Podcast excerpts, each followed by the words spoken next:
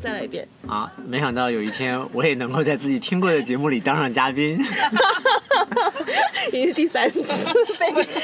被我说了第三次。可以可以，你们是不是得先口播一段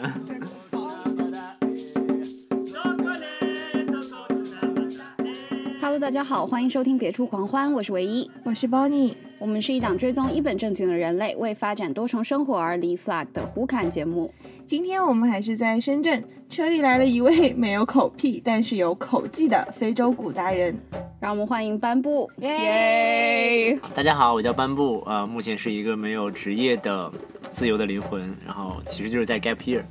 然后之前我是在国际学校工作过一些年，然后也在呃云南支教过，嗯，自己目前生活中接触过最好玩的几个事情，包括了飞盘、非洲鼓、攀岩、桌游等等，反正我是一个很爱玩的人，嗯。呃说起来，你上次是说你每周末都会飞到杭州那边去玩桌游吗？曾经有一段时间是周末会飞到上海，哦，对，我就想起来，飞到上海什么，有一次玩了一个四十八小时的桌游，玩了个通宵回来深圳。对，就是既然都到上海了，就抓紧每一分钟。因为我们在玩一个很大型的桌游，叫 Gloomhaven，是世界桌游排行榜第一名霸榜的一个桌游。然后那个游戏我们是固定的四个玩家。其实当年从我还在没来深圳，我在深杭州的时候就已经我们开了这个局，在上海我朋友公司里开的。然后后来我离开杭州来到深圳了，但是那个局还继续，所以过段时间就会约一次。它是一个连续的，就你每次探索一个，每次探索几个剧、几个场景、几个剧本，然后大家会做一个团队去讨论。呃，因为它能在排行榜做第一名是有原因的，它是一个开放、比较开放世界的感觉。嗯然后大家其实团队合作，然后选择你要去，今天我们要去做什么任务，有不同的线索。嗯嗯然后呃，进入到任务场景之后，又有一些战斗的环节，有策略卡牌之类的，就行动选择，挺有意思的一个团队合作体验。呃所以那那周末的两天对我来说，就是到了一个另外的世界，就是异世界，传送到异世界去了，在那个世界里去关心那个世界里的事情。我觉得好的游戏往往都能带着一种与现实的抽离感，然后嗯，在一个沉浸在另一个世界里面。会出不来吗？然后能能出来，因为要上班。星期一要上班，所以必须出来。对，谁知道哪个是现实呢？就是啊，万一你只是抽出来到工作的世界来体验一下真实、嗯，真实、假装真实的世带引号的界真，实。嗯，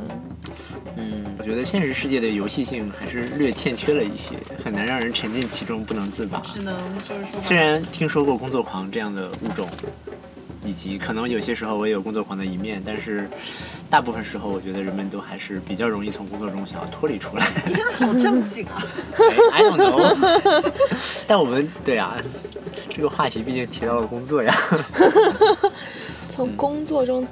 脱离出来，我感觉大部分时候的你在工作的时候也看起来挺脱离的。是的，嗯就是假装自己没有在工作，就即使自己在工作的，对就是在进行工作的内容什么的。对我感觉后来形成一些很奇怪的习惯，就是很难在别人面前工作，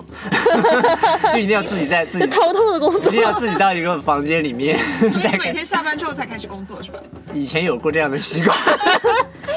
工作怎么样？丢人了吗？对，上干了是上班不得人的感觉事才是那种学表会干的事情。对对对，上班摸鱼，下班工作。工作，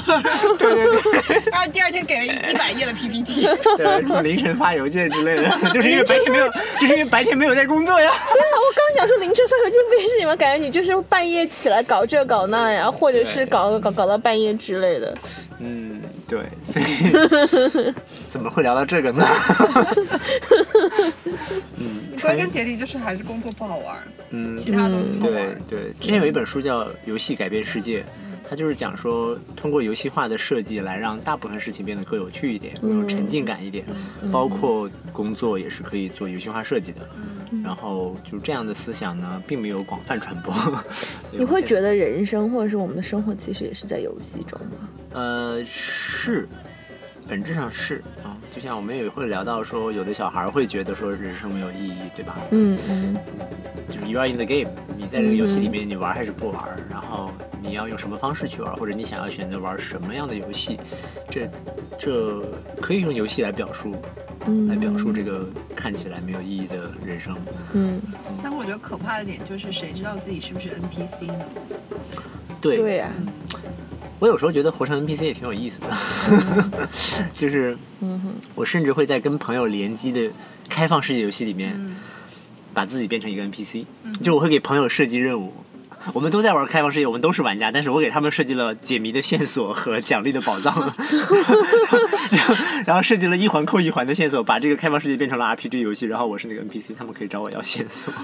这是你白天干的事情是吧？啊、这是我这这我最近听上去是工作我时间我最近没有工作，但是 但是我朋友这么就是个老板要干的，就是我朋友，我朋友对我的评价是：你 gap year 怎么看起来比我上班还忙？就是看起来很很卷。我会晚上很晚睡，早上很早起，然后早上很早起就会就会开始操心一些游戏世界里的事情。嗯，但是这样的生活才有意义，就是你是真的为自己忙。你一上班没有动力，嗯是因为你好像有的时候会觉得嗯这个事情并不是完全为了自己。对，我觉得在工作上班这个情境下，有太多因素容易让你没有掌控感，容易让你没有内在动力。即使你本来有，就是不是说对吧？我本来带着内在动力来的，但是这些环境中有很多信息在告诉你，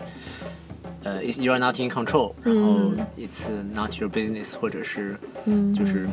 这种互动，经常或者 it's 这是老板的公司，就归根结底这是老板的公司，这种这种信息会传递出来，但游戏里面就是 it's your game。嗯 游戏里的每一个信息都在告诉你 it's your game。嗯，我觉得这种感觉很不一样。如果老板有这个本事让自己消失，让每个人都觉得 it's your game，就很不一样。你有想过当老板吗？当一个这样的老板？想过，我觉得我事实上也做过，从某种意义上算是当过老板。就是我在恰恰就是在杭州的时候，跟朋友一起开非洲鼓的工作室，嗯嗯嗯那个时候我们是三个合伙人一起。嗯然后从老板这个角度，我觉得，嗯，我存在感也是不是特别强，嗯但是很有意思。就当老所谓当老板，我的经历一定和大部分老板很不一样。怎么说？就是如果说作为，反正是小股小公司嘛，嗯嗯我刻意的，我们是三个人合伙，然后我刻意的选择了做小股东，嗯，就是嗯我我们当时初始资金其实很少，但是呃，我宁可借钱给另外一个朋友，让他做大股做就是大大一点的，然后形成的局面就是两大一小，嗯。然后呢，没有任何人是大于百分之五十的股份，嗯。哼，但是我加到任何一方都会大于百分之五十的股份。然后做那个墙头草，就是我是那个墙头草，真的真的，我是那个刻意的小股东。然后，呃，然后其实我在三个人里面，可能真的偏就是经营类，就是商业或者经营类的，反而是我。我至少在是所谓管理学院出来，然后我受的大学的本科教育是跟商科有关的。嗯。另外两位同志呢，就是一个是学环境科学的，另外一个就是真的搞艺术的。就他们两个比较偏非洲鼓艺术本身，我也喜欢非洲鼓，但作为一个工作室呢，我其实是要操心很多财务的事情、运营的事情，然后项目的事情。但我就是那个墙头草，就是他们意见不一致的时候，我的意见就有决比较决定性的作用。但我是小股东，对你是幕后的 boss，对，就这个体验很不一样。就别人听了都会摇头说，你们这个股权结构，首先融资是不可能的，然后未来 就是怎么听都不对劲。但是我们自己形成了我们自己的一个小平衡吧。你们当时也没有想要做大做强，对吧？只是想要自己对，我觉得肯定不是想要融资的，嗯就是真的是要做一个健康的、可持续的，就是一种 lifestyle，把非洲鼓作为一种 lifestyle。我们只是分享这种我们喜欢的东西，然后公司是我们运营的方式，所以它是一个工作生活不可分割的一个方式。嗯，没有要做大做强，而且我有，我有一次还认真跟两位合伙人聊了一下，说你们对这个未来的期望怎样？我清楚的认识到他们都没有想要做大做强，那也很好，就就算我想也不行，就像就算我想也没有用，所以就是毕竟你是最小的。嗯，股份最小，对。那你怎么开始非洲鼓这个事情的？嗯，非洲鼓这个故事大概是从在大学的时候，嗯应该我想想从哪儿开始讲呢？我觉得我还可以从更早追溯，我能追溯到初中，因为我从小其实没有上过正经的音乐课，就是连五线谱也不认得，然后也没有学什么乐器，然后呢，但是嗯，应该是初中的时候听 Michael Jackson 的歌，嗯。然后就他的歌的节奏性非常强，嗯嗯。然后我慢慢的也是经过朋友的点播，就是我听歌的时候开始出现一个，我会把它的节奏部分当做独立音轨，嗯，在听歌的时候我的注意力提取出来，对提取出来去去格外的注意到节奏部分。然后 Michael Jackson 给了相当于启蒙，嗯。就让我对节奏说哇，他这些歌的节奏好爽，嗯。就是南呃有南美风格的，有就是不同风格的，嗯。呃，然后那个时候我人生最早的所谓的音 play music 的体验是敲桌子，嗯嗯。就课桌或者铅笔盒、文具盒这些，啊甚至你摆一张试卷在上面都可以拍出不同的音效。就我发现，哎，这个就很快乐，然后就可以玩儿。然后那个时候有朋友会跟我一起，不嫌丢人，跟我一起去敲桌子拍各种东西，就已经很开心了。彼此呼应，我一段他一段这样，或或者我有一个节奏，他有另外一个节奏加入进来，这样两个节奏同时进行。现在回想起来，这是非洲鼓里很重要的一个特点，但那个时候我完全不知道，我只是知道就是打节奏很快乐，这种很本能的事情，就是人去敲打点什么，然后发出声音，然后通过一个循环的节奏，呃，可以很舒服，嗯，就是，然后这是我觉得最早的我能记得起来的开始，这跟非洲鼓没有听起来没有任何关系，除了节奏，嗯然后我大学的时候有参加一个叫 ISEC 的组织，它有就是一种国际大学生交流的项目，于是呢就有申请到了去加纳，在西非，然后在加纳我。我们当时主要的工作是做什么？跟当地的大学生合作，一起做什么创业论坛的项目啊，什么艾滋病教育宣传呀，然后我们也会有去贫民窟或者干嘛，就是这些这些是正经事儿。但是周末呢，我们会跟不同国家的年轻人一起去出去玩儿。其中有一个周末，就是我们去某个山上去瀑布那里吧，然后就上山的路上，我就听到远处传来非洲鼓的声音，就一群人在一起打鼓，那个鼓声非常好听。然后我就被吸引到迈不开腿了，就我一定要看那个方向是怎么回事。其他人还在一边听着就往前走了，然后我就转转到小路去看那边有一圈围成一圈在打鼓，中间有一个人，我直到现在都不能确定他是在指挥还是在跳舞，就是反正手舞足蹈在中间。但因为是在大自然之中，其实声音非常感觉很好。就非洲鼓是个很适合大自然户外的声音，因为它传得很远，对然后它不是那种 chamber music，对对吧？嗯嗯但是那个画面给我冲击很大，我觉得哇，好快乐，在大自然中听到这样的鼓声，看到看到舞蹈，虽然我不会跳舞，但是很开心。然后这是一个埋下的种子，然后我离开加纳的时候，其实就买了一个很小的非洲鼓当做旅游纪念品，放到行李箱里。后来又过了两年，我大概是在研究生的时候，有机会去到美国，在波士顿。当时呢，我就呃在网上去想起这事儿，开始搜、嗯 African drum，然后搜到一个 drum circle，就是叫鼓圈。嗯 drum circle 是什么活动？就是一群人，呃，有点像即兴在打鼓，嗯在一起。然后它其实在美国或者一些发达国家都已经经常在公园里会出现一群人坐在那里，用不同的节奏乐器嗯彼此即兴配合，是个很快乐的集体即兴活动。嗯嗯然后我当时就先报名了一个在查尔斯河边的这种鼓圈，我记得那是个很阳光明媚的下午，十五美元。然后周围周围就是呃画面感很强，因为周围是不同年龄、不同肤色、嗯嗯不同职业的一些人，大家就围在那里。然后有一个美国老头儿，我记得他妻子是非洲人，然后这个美国老头就教我们打节打一些基本节奏，我们可以上手。嗯就第一次玩，然后上手之后进到节奏里面，你就发现哎，可以即兴了，就是有的人可以有变化，然后我也可以尝试一些节奏来跟大家融合在一起，那个感觉非常美好，而且也不需要什么有人指挥我，也不需要有人去大家用语言去交流，可能就是彼此，你可以看着对方有目光交流，你也可以不交流，完全内向的打鼓都可以，因为纯粹靠节奏在把大家连接连接在那个那个时空里面。就是一个在草地上，然后在河边，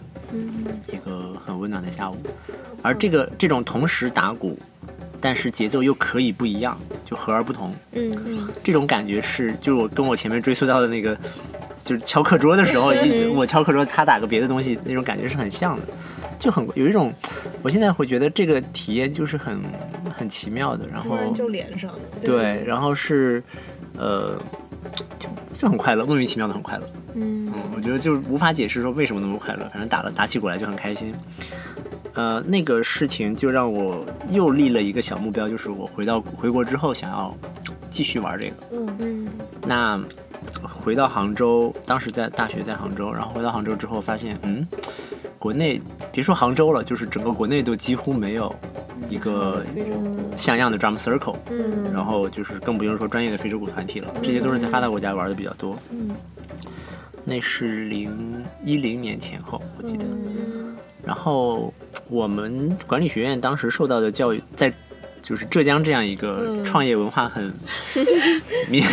对，然后这样一个地方 加上你们学校，对受到的熏陶就是说你要有创业精神，嗯哼，嗯、没有的东西就去创造，嗯所以那时候就是觉得好啊，那既然没有的话，但我想玩儿，那我就去创造一个这样的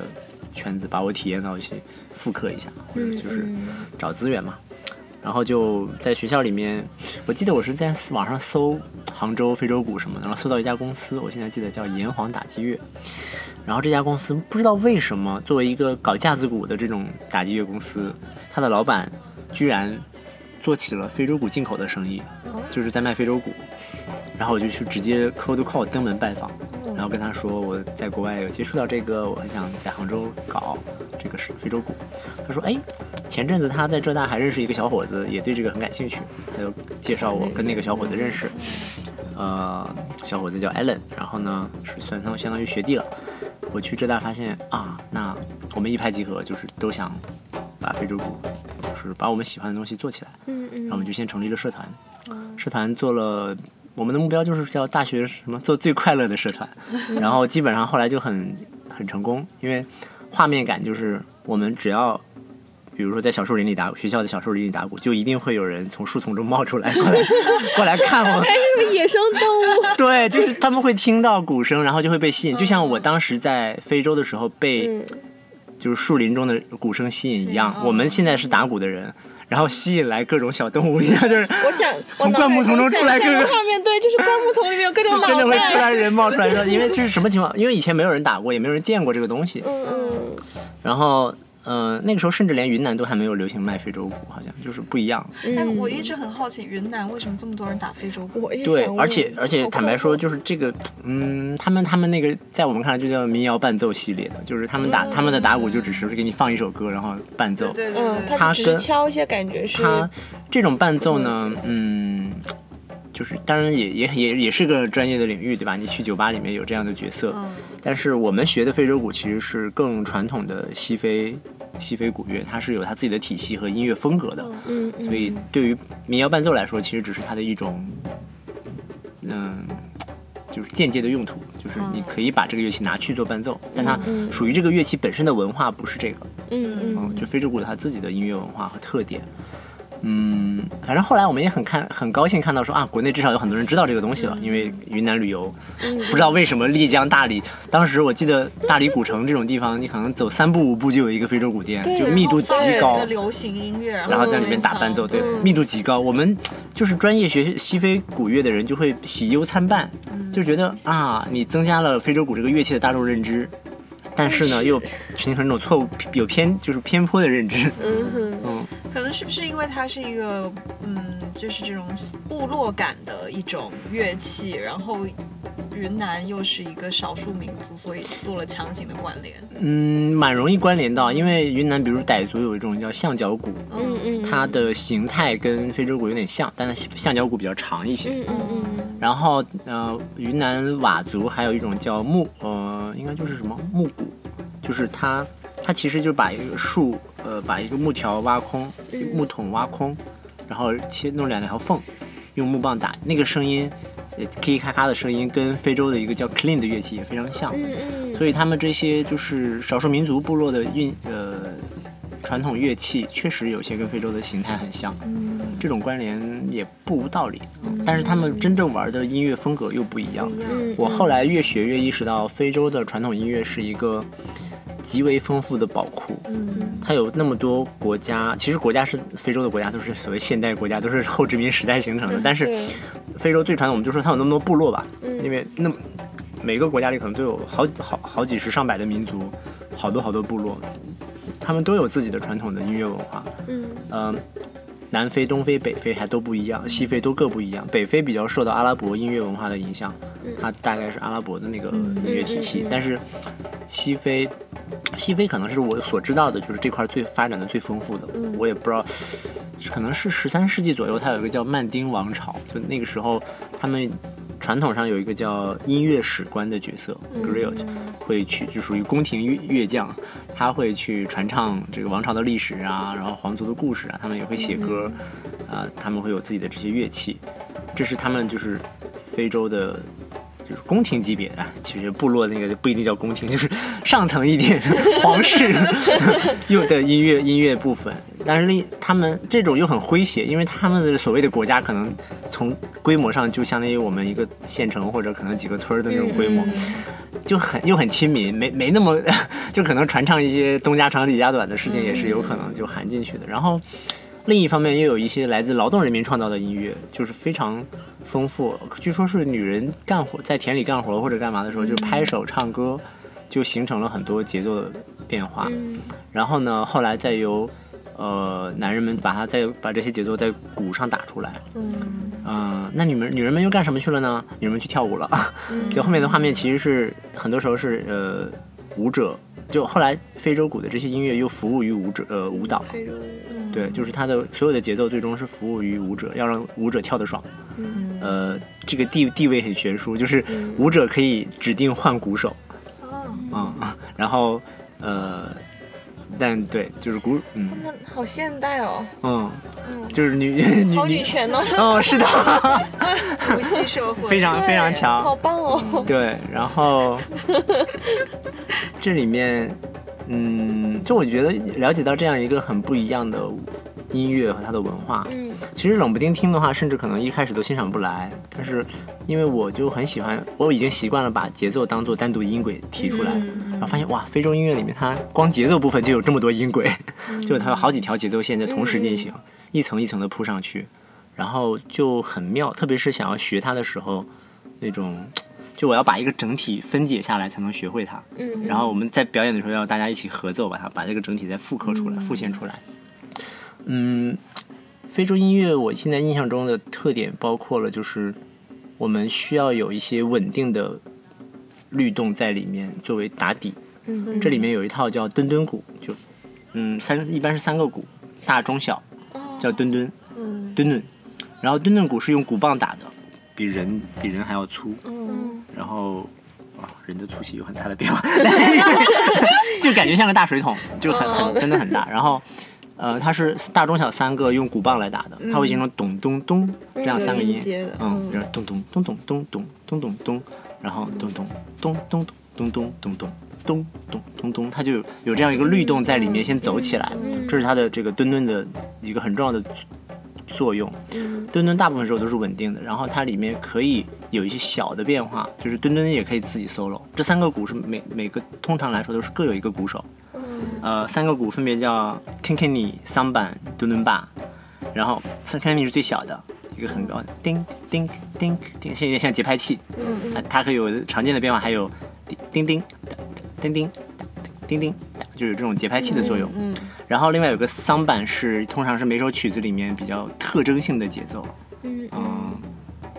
也不一定复杂，就也可能当当或者嗯当当咚嗯当当当当当当嘟嘟嘟，它它有不同的，就它每个曲子有它一个非常特征的桑板的节奏。嗯独墩巴是低音的，嗯就超级贝斯，咚咚咚咚咚咚咚咚，就是很低音。然后他们配在一起，配在一起，然后嗯，他们形成一个律动。然后在这之上呢，就有我们通常说的非洲鼓，其实就是那个叫金贝，就是手鼓。嗯它非洲鼓这个名字是不准确的，因为 African drum 包含了很多墩墩，很多。包括了墩墩，包括了呃，包括南非、东非都有不同的鼓的名字。所以它的本名是叫肩背，嗯。然而这是个法语词，就是 就是知名的 DJ EMB 对，然后这个肩背手鼓呢，它又分为伴奏、节奏、伴奏和 solo。就伴奏的人通常也会打一些比较稳定的节奏。啊，哒嘎哒嘟咕哒嘎哒嘟咕哒嘎哒嘟咕，就据说也是可以模仿非洲当地的一些语言的音调变化或者那种感觉的。啊，嘟嘟哒嘟哒嘟哒嘟哒嘟嘟哒嘟哒嘟哒嘟，啊，那还有它有一个节奏在这伴奏，就比较循环一点。嗯嗯 solo 手就可能是那个真的在这个律动之上看着舞者，然后随着舞者的动作去即兴给他节奏支持的。嗯这个要求就非常高，嗯就你有很丰富的变化，然后你还必须跟舞者有极好的跟交流，对你的耳朵要听到整体的律动，你不能打得越来越快或者越来越慢就飞掉了，你要跟整体律动保持一致，然后你还能和舞者的动作有一种相得益彰的感觉，就 solo 的部分就很即兴，变化万千，嗯，就是哒哒哒哒嘟嘟哒哒嘟哒哒嘟嘟哒哒哒哒嘟哒哒嘟嘟哒哒。就带个鼓给你。对，现在是口技节目，对，等一下我们，你们 等一下我们再聊口技。没有没有就，然后然后呃，其实可以回头给你们发一些就是比较常见的那个非洲鼓，典型的非西非鼓乐，你们这样你可以有剪一些片段进去。感谢你。要你们的，哦，可以啊，我们有我们之前那个非洲鼓社团嗯有做全国第一张非洲鼓乐专辑，哦，好厉就害啊！就是国内国内第一个做非洲鼓乐的乐队，并且录了自己的专辑的你。们在哪里有发布呀？还是你们？我们曾经发在了虾米音乐，后来虾米音乐倒闭了 然然后就没有再没有再发布了。哦嗯，但是对，就是蛮可惜的。但是那个那个那个专辑质量还可以。你们为什么没有想到在，譬如说现在这些新的网易云呐、腾讯在嗯，就懒得再弄了。